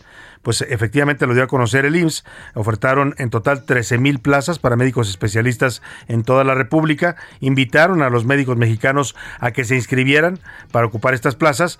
Y después de pues toda una campaña que se hizo para, se abrió una página de internet donde podían registrarse los médicos que quisieran obtener una plaza en el sector salud. De 13 mil ofertadas, solamente la mitad fueron demandadas por los médicos mexicanos. Las la otra mitad no, nadie las quiso y se refieren en muchos casos a lo que comentaba el presidente López Obrador, a que están en regiones muy apartadas o remotas, en comunidades rurales o indígenas, y muchos médicos no quieren ir allá. El presidente dice no quieren ir porque no tienen vocación, pero la realidad es que no quieren ir muchos de ellos porque no hay seguridad, eh, el crimen organizado los puede secuestrar y hasta matar, o en muchos casos llegan y se encuentran con una clínica vacía, vaya sin siquiera un estetoscopio para poder eh, atender a la población. Iván Márquez nos cuenta de estas plazas que nuevamente la mitad volvieron a quedarse sin solicitudes. De las 14.323 plazas para médicos especialistas que el gobierno federal dio a conocer hace unas semanas, hasta hoy han aplicado poco más de 6.000 médicos mexicanos para ocuparlas, es decir, más del 50% se quedaron sin interesados. Así lo dijo Zoé Robledo, titular del IMSS. Pero hubo 7.360 sin ninguna postulación. Ningún médico dijo, a mí me interesa esa, esa vacante. Y es que la mayoría de los puestos se encuentran en lugares apartados, donde la seguridad para las y los doctores no está garantizada. Tal es el caso de los estados como Veracruz, Chiapas, Oaxaca, Guerrero y Michoacán. Para muestra, en Tamaulipas los médicos son secuestrados para atender a criminales que necesiten atención médica. En Guerrero cobran extorsión, mientras que en Zacatecas llegan a ser asesinados por transportar a criminales o hacerles un desaire por no querer ayudarlos cuando están heridos. Incluso, el presidente López Obrador reconoció las condiciones de inseguridad que padecen los médicos se desata la violencia y hay regiones donde pues la gente corre peligro, los profesionales, los médicos y aunque estén en las plazas no quieren ir. Pero eso no es todo, pues los trabajadores de la salud que laboran en zonas alejadas se ven obligados a renunciar ante el aumento de la violencia y las bajas condiciones que tienen las clínicas. Así, los médicos rurales sufren el asedio del crimen, bajo salario y condiciones deplorables en los centros de salud. Para la una con Salvador García Soto, Iván Márquez. Bueno, pues ahí está, dijo el gobierno de México que si estas plazas no se ocupaban, pues entonces ahí iba a mandar a los médicos cubanos que sí o sí ya fueron contratados por el gobierno de México. Oiga, y vamos a otro tema rápidamente. Le hemos contado que están subiendo los casos de contagio de COVID en México, lo reconoció ya la propia Secretaría de Salud. Han recomendado nuevamente por pues, retomar las medidas sanitarias. Se están volviendo a dar los informes diarios porque tuvimos un repunte notorio eh, notorio. Hablamos ayer de más de 8 mil casos en un solo día, lo cual vuelve a, vuelve a hablar de una posibilidad de una quinta ola de contagios. En Hidalgo ya se está resintiendo esta quinta ola, ya tuvieron que cerrar incluso escuelas ante nuevos brotes de COVID. Vamos con nuestro corresponsal allá en Hidalgo, José García, que nos informa. Así, Salvador, buenas tardes. Un saludo a todo el auditorio. Pues comentar que el titular de la Secretaría de Educación Pública del Estado de Hidalgo, Atilano Rodríguez Pérez, reconoció que se ha registrado un rebrote de padecimientos de COVID-19 en planteles educativos de Pachuca y su zona metropolitana y por ello cerraron una primaria y una secundaria. Y es que el funcionario estatal detalló que se confirmaron casos de COVID-19 en la Escuela Primaria General Instituto Mineralense de Mineral de la Reforma y en la Secundaria General número 5 Jaime Torres Bodet en Pachuca y por ello activaron los protocolos sanitarios correspondientes que estableció la Secretaría de Salud de Hidalgo. De acuerdo con el responsable de la SED, continúan con la modalidad híbrida en diferentes planteles educativos de la entidad, por lo que no se han reanudado en su totalidad las clases presenciales en todas las escuelas públicas y privadas de la entidad ante el riesgo de contagios activos. También se mantendrán las medidas preventivas en los planteles de la entidad ante un repunte mínimo de padecimientos que se han confirmado en los últimos días y por ello tanto docentes como estudiantes y personal administrativo deben utilizar cubrebocas en todo momento, así como el distanciamiento social y el lavado de manos. También enfatizó que se mantiene tienen en coordinación para evitar cualquier irregularidad que se presente en los planteles, pues estuvo que la mayoría de los contagios ocurrieron en fuera de los espacios escolares donde no se respetaron las medidas de bioseguridad. Ahí está, muchas gracias José García por tu reporte. Ahí está el mayor riesgo, lo decíamos ayer, el mayor riesgo es en este momento con, lo, con la población menor de edad, porque no han sido vacunados. Y lo malo es que pues un niño que se contagie en la escuela, por otro compañero, va a ir a contagiar también a su, a su familia. Es el gran riesgo y también eh, la consecuencia de que este gobierno pues no ha querido vacunar a los niños. Ya están vacunando los de entre 17 y 12 años esos ya los están vacunando, pero los de abajo de 12 años todavía no, no, hay fecha para vacunarlos y esa es la población que en este momento está disparando los contagios. Oiga, vamos a retomar esta historia de Cecilia Monzón, de su asesinato a manos de su expareja, el exsecretario de Gobernación de Puebla, Javier López Zavala. Hay toda una historia que contar ahí porque hablamos de una mujer que se dedicaba a defender a las mujeres de la violencia. Por eso la quería mucho la gente, las mujeres allá en Puebla, y lamentablemente ella misma termina siendo víctima de esta violencia feminicida. Para hablar de este caso, contacto hasta la ciudad de Puebla con Mario Alberto Mejía. Él es columnista y director de Hipócrita Lector, un portal que se publica allá en Puebla. ¿Cómo estás, Mario Alberto? Qué gusto saludarte. Muy buenas tardes. Estimado Salvador, es un gusto estar contigo. Oye, Mario, entiendo que tú conocías de cerca eh, tanto a Cecilia Monzón como a esta relación conflictiva que tenía con Javier López Zavala. ¿Qué ocurrió ahí y por qué esto llegó hasta la violencia feminicida, Javier? Perdóname, Mario. Fíjate, Salvador, ellos se conocieron en los tiempos en que López Zavala era secretario de gobernación en el sexenio de Mario Marín. Estamos hablando del 2005. Eh, en esa época traban la relación, eh, Javier estaba siendo preparado por Marín para ser el próximo candidato del PRI y eventual gobernador de Puebla. Ceci eh, ya estaba terminando su carrera de derecho, las cosas iban bien entre ellos, pero eh, pues se fueron descomponiendo porque Javier estaba casado. Primero estuvo casado formalmente, luego tuvo otra pareja con quien tuvo tres hijos y posteriormente con Ceci tiene un niño.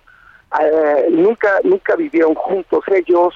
Eh, los problemas empezaron cuando Ceci empezó a pedirle pensión alimenticia, él se negaba y pues culminaron con esto, que para mí eh, no, no tiene como fondo la sola pensión alimenticia.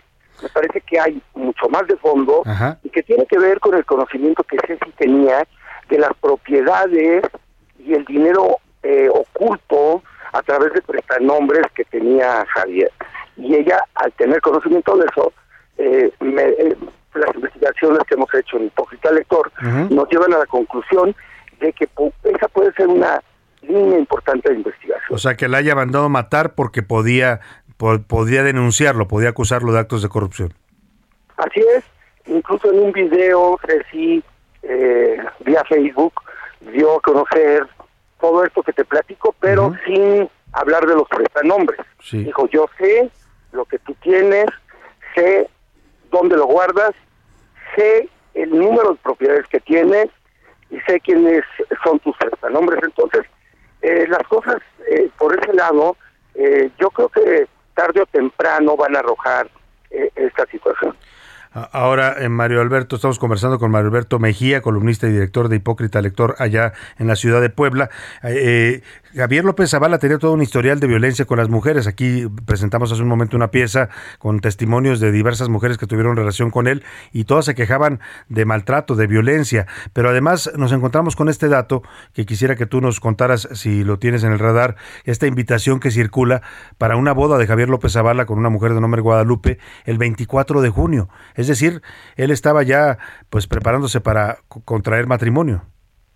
Así es, el 24 de junio em, iba a ser la boda, ya estaba todos los, estaban las invitaciones giradas, todos los preparativos y eh, justamente cuando eh, mueren, cuando matan a, a, Ceci, él se encontraba en una boda en Chignahuapan, que es una población de la Sierra Norte de Puebla.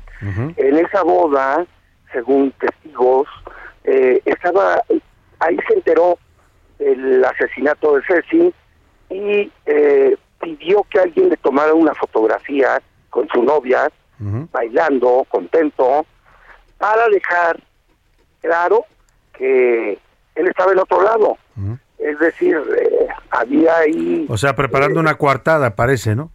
Exacto si no hubiera tenido ninguna nada que ver, no hubiera hecho eso, pero exacto, estaba preparando una coartada. Eh, su gente de redes la, la gente que le maneja redes le pareció, le, le comentaron que, que era un despropósito hacer eso, siendo que acababan de matar a Ceci. Claro. Pues eh, terrible situación esta que nos narras, podemos entenderlo como una, con, por el lado del, del, del- lado humano, digamos, de las relaciones humanas, pero lo que tú nos dices es también, también hay otros temas involucrados, en este caso temas de corrupción. ¿Tú crees que a partir de esta línea de investigación que tú dices y que ha sido comentado en tu columna y en Hipócrita Lector, podría salir nuevos nombres de otros políticos vinculados a esta corrupción de Javier López Zavala? No sabría decirte si de otros políticos, pero sí de gente ligada a él en determinados momentos.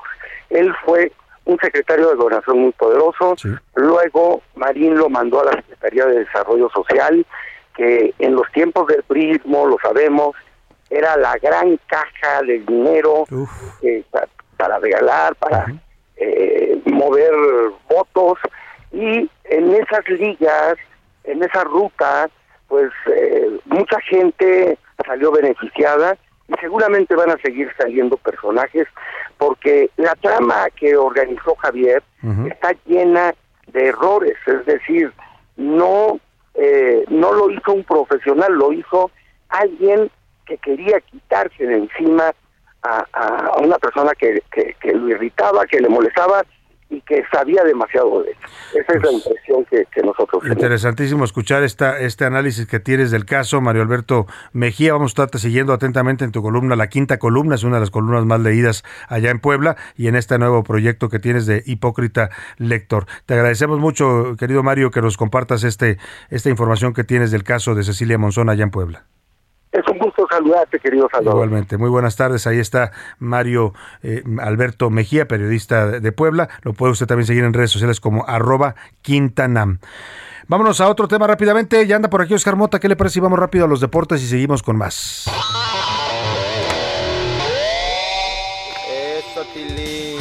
Venga, Tilín, ¿cómo estás, Oscar Mota? Mi querido Salvador García Soto, ¿cómo estás? Hoy un gran día para ganar, por supuesto, amigas y amigos. Eh, espero que me hayan traído por ah, del intenso viaje que se aventaron. Te mi trajimos querido un sándwich de jamón. Por favor, ándale, como de chavo del 8, ¿no? que ahora van a estar ya en el 8. Felicidades, por supuesto, también por el regreso a la televisión. Dos noticias, bueno, tres, mi querido Salvador, en temas futboleros. A ver, son digamos como que buenas y malas. Hay que empezar por la mejor de ellas. Platicábamos aquí, por supuesto, el día martes, te platicaba a ti y a todos los amigos con respecto al debut de Ana Galindo, la primera mujer mexicana entrenadora de una selección de un equipo de fútbol varonil. Bueno, Hoy, bueno, ayer, eh, en eh, hora de la Ciudad de México, debutó, jugó contra Uruguay, que por cierto, en la selección mayor nos zarandearon los uruguayos y ganó. Ana Galindo con la sub-17 ganó 2 a 0. Muy bien. ¿no? Para que vean cómo se hace, a ver, Tata Martino, a ver si Por aprende. favor, a ver si de mi aprende, vida. ¿no? Ahí, mañana va a ser el siguiente partido del seleccionado sub-17, que no es poca cosa, querido Salvador. Obviamente no es esta selección, se va renovando cada año, pero eh, la selección sub-17 mexicana históricamente, pues ha conseguido dos campeonatos mundiales, la del 2005 y la del 2011. O sea, Entonces, es la única selección nacional que nos ha dado el- ese, ese, ese gusto a los mexicanos, tener un campeonato del mundo. Y la, olímpica, ¿no? claro. Y la olímpica que tuvo bases también de estas selecciones. Entonces, esta es un, insisto, una selección sub-17 de respeto para el fútbol mexicano. La otra, también hoy se enfrentó otra selección joven, la sub-20, en el torneo Maurice reveló, que bueno, es el llamado Esperanzas de Tulón.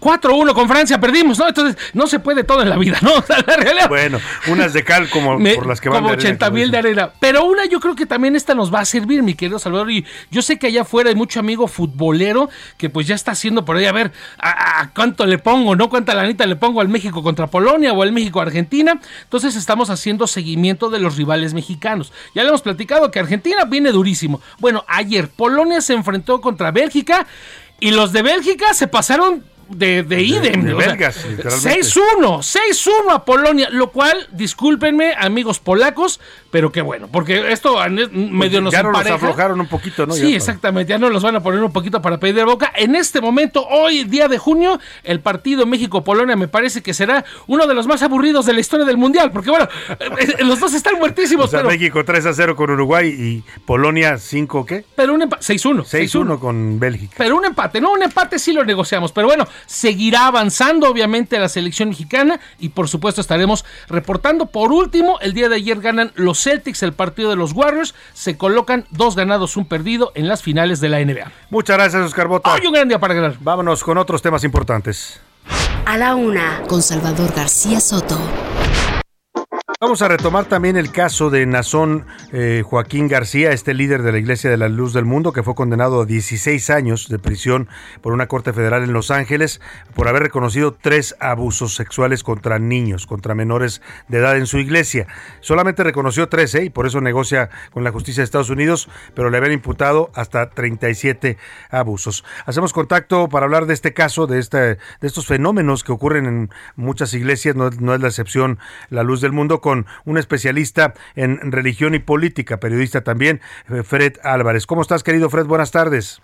Salvador García Soto, siempre es un gusto platicar contigo. Y hace 30 años hablamos de este tema, ¿te acuerdas? Hace el estudio? 30 años, sí, hace 30 años lo comentábamos tú y yo, y, y fíjate, 30 años después este hombre ya está sentenciado, eh, es, él es el, el nieto, ¿no?, del fundador.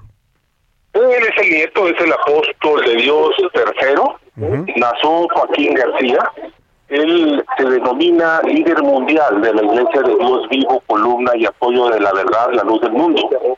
Y como tú lo comentas, fue sentenciado ayer por un juez de California a tan solo 16 años y 8 meses de prisión. Llegó a un acuerdo, Salvador, un buen acuerdo con un abogado muy hábil, además muy caro, famoso abogado, el señor eh, Alan Jackson. Y pues bueno, ayer el juez lo, lo- primero hubo el acuerdo la, la semana pasada el viernes y ayer el juez pues únicamente ratificó lo que el fiscal y, el, este, y la defensa habían acordado y le da esa pena, pero con una frase que me impactó cuando yo lo escuché en inglés. Le dice, es usted un depredador sexual, le dice el juez Con mucha firmeza, lo puede es impactante para cualquiera. El otro hombre pues ni, si- ni se inmutó.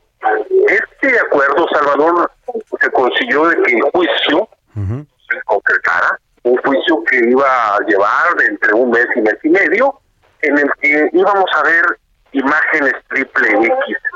Ya no va a poder ser posible. Al joven ya es un asunto aparentemente cerrado, por lo menos en California. Y obviamente la, los- las víctimas eh, alzaron la voz. Las víctimas, Salvador, siempre son la cenicienta del proceso de justicia penal. No hubo justicia, quedaron llorando muchos. Hay algunos reporteros que han recogido, uno de ellos es del de Univisión, Isaías, y eh, me llamó la atención el mensaje que saca ayer Silem García, que con quien estuve contigo, ¿te acuerdas en el estudio? Sí, sí. Que es el vocero. Eh, Silem manda un Twitter que dice, lo voy a, lo cito, en derecho a evidencias, no se puede defender. Le negaron un juicio justo, le impidieron mostrar sus pruebas y testigos, respaldamos su decisión y estamos con usted y que quede muy claro. Oye, es, Eh, anexan un comunicado. Sí. Sí, Salvador. Eh, Es que me, me impresiona escuchar esas palabras y está, hace un rato leíamos el comunicado eh, Fred Álvarez al aire. impresiona que después de que el señor es sentenciado todavía lo esté defendiendo su iglesia y diga que además sigue siendo su pastor. Bueno, dice que bueno que, que, que- que no había más remedio que aceptar el, el acuerdo. Este, la verdad es que sí es eh, muy, pues qué te diré, el líder de la Iglesia de la Luz del Mundo para ellos sigue siendo el líder, no lo van a remover, eh, seguirá dirigiendo la Iglesia desde una cárcel. Oye, Fred, pero yo me quedo pensando, porque tú tienes años en este tema de la religión y la política, estuviste trabajando en la Secretaría de Gobernación en el tema de, de religión. Eh, ¿Qué pasa con el gobierno de México? ¿Qué pasa con el gobierno del presidente López Obrador, que ni siquiera le han abierto, o si lo han abierto no lo han informado, una, un expediente por violaciones, eh, porque al final las violaciones se cometieron aquí en México, y en México no hay una sola Sí. denuncia contra Nazón. Hay algunas investigaciones, justamente este reportero versado en el tema de Univisión comenta hoy en la mañana que hay un expediente abierto de la Fiscalía de la República, no lo conozco, no sabía, Dice que también el buró, el FBI de los Estados Unidos tiene otro expediente muy interesante. La Secretaría de Gobernación de México ha quedado muda. Debo decirte que la Iglesia La Luz del Mundo tiene registro legal, por lo menos en 15, la figura se llama asociaciones religiosas, Salvador. Sí. En algunas, debo decirte, el apóstol de Jesucristo, como se autodenomina, aparece como apoderado legal. No había un posicionamiento. No. ¿Por qué será? Porque Extraño. ingleses de la luz del mundo, Salvador García Soto, apoyaron la 4T en 2018. Y no te comento el tema este de lo de Bellas Artes. Bueno, cuando lo trajeron a rendirle homenaje en el máximo recinto cultural del país, ¿te acuerdas? Sí, porque hubo, porque uno de los eh, de la Iglesia Luz del Mundo es senador de la República y sabes de qué Sí. eh, bancada está. Sí, sí, sí, del Partido Verde. Sí, Entonces, este, bueno, eh, sí, pero en alianza con, Con eh, Morena. la gente de la de este, pues, Sí, correcto. sí, sí. Ahí estaba Martí Batres, nada más y nada menos, el secretario de Gobierno de la Eh, Ciudad de México, ¿no? En Me acuerdo homenaje. que iba con una eh, dama hermosa, iba de, de frac, y bueno, pues yo andaba ahí de vago fuera, viendo, había unas grandes pantallas. Muy lamentable este asunto de lo que sucede, porque eh, recordarás cuando estuve yo contigo, hablé de la presunción de inocencia, que bien. Sí. Él es presunto, Sí, que culpable, tenía, que, manejó. tenía que probársele, pues, pero al final, pues, se lo probaron. Nada más que, pues, hay una negociación en la que le, le dejan 16 años por tres casos. Yo decía, hubo hasta 37 denuncias, eh, Fred, en el juicio. La condena al el apóstol de Jesucristo pudo haber sido cadena perpetua. Sí, sin duda. No lo será. Y no descartes que este abogado, Balak Jackson, que logró negociar este acuerdo de culpabilidad, Claro. este, pudiera liberarlo en menos tiempo. Esto se da. No lo dudo. Oye, Fred, me queda un minuto y quiero que preguntarte muy brevemente sobre el estado de salud del Papa Francisco. Ha habido muchos rumores sobre el problema que tiene en la rodilla. Algunos empezaron a soltar rumores de si iba a haber un cambio de Papa, pero ¿qué nos dices tú que sabes bien de estos temas? No, hombre, no, no, esos son puros rumores eh, viejos. El Papa está más eh, fuerte que nunca. ¿Tiene problemas de rodilla? Salvador, el Papa Francisco convocó a un o sea, convocó y va a nombrar a finales de agosto a 21 cardenales más. Y con ello el Papa tendrá 132 cardenales electores. O sea, está sobrepasando la lista de 120. El Papa no piensa renunciar, senador, y además tiene una agenda pesadísima este año. Pues sí. O sea, tú lo que nos dices es hay Papa Francisco para rato. Por lo menos eh, yo le calculo unos tres años más. Muy bien. El Papa sí va a renunciar, sí, yo lo, te lo he comentado a ti y a otros, Claro. pero no ahorita. No en este momento. Mira, y si lo dice Fred Álvarez, créalo, porque siempre tiene información de primera mano en todos estos temas de la religión y la política. Gracias, querido Fred Álvarez, te mando un abrazo. Una, un abrazo, Salvador. Especialista en religión y política, también periodista. Me despido de usted. Pase una excelente tarde. Provecho, quédese con Adriana Delgado y el dedo en la llaga. Heraldo Radio 98.5 FM, una estación de Heraldo Media Group. Transmitiendo desde Avenida Insurgente Sur 1271, Torre Carrachi, con 100.000 watts de potencia radiada. Heraldo Radio, la H que sí suena y ahora también se escucha.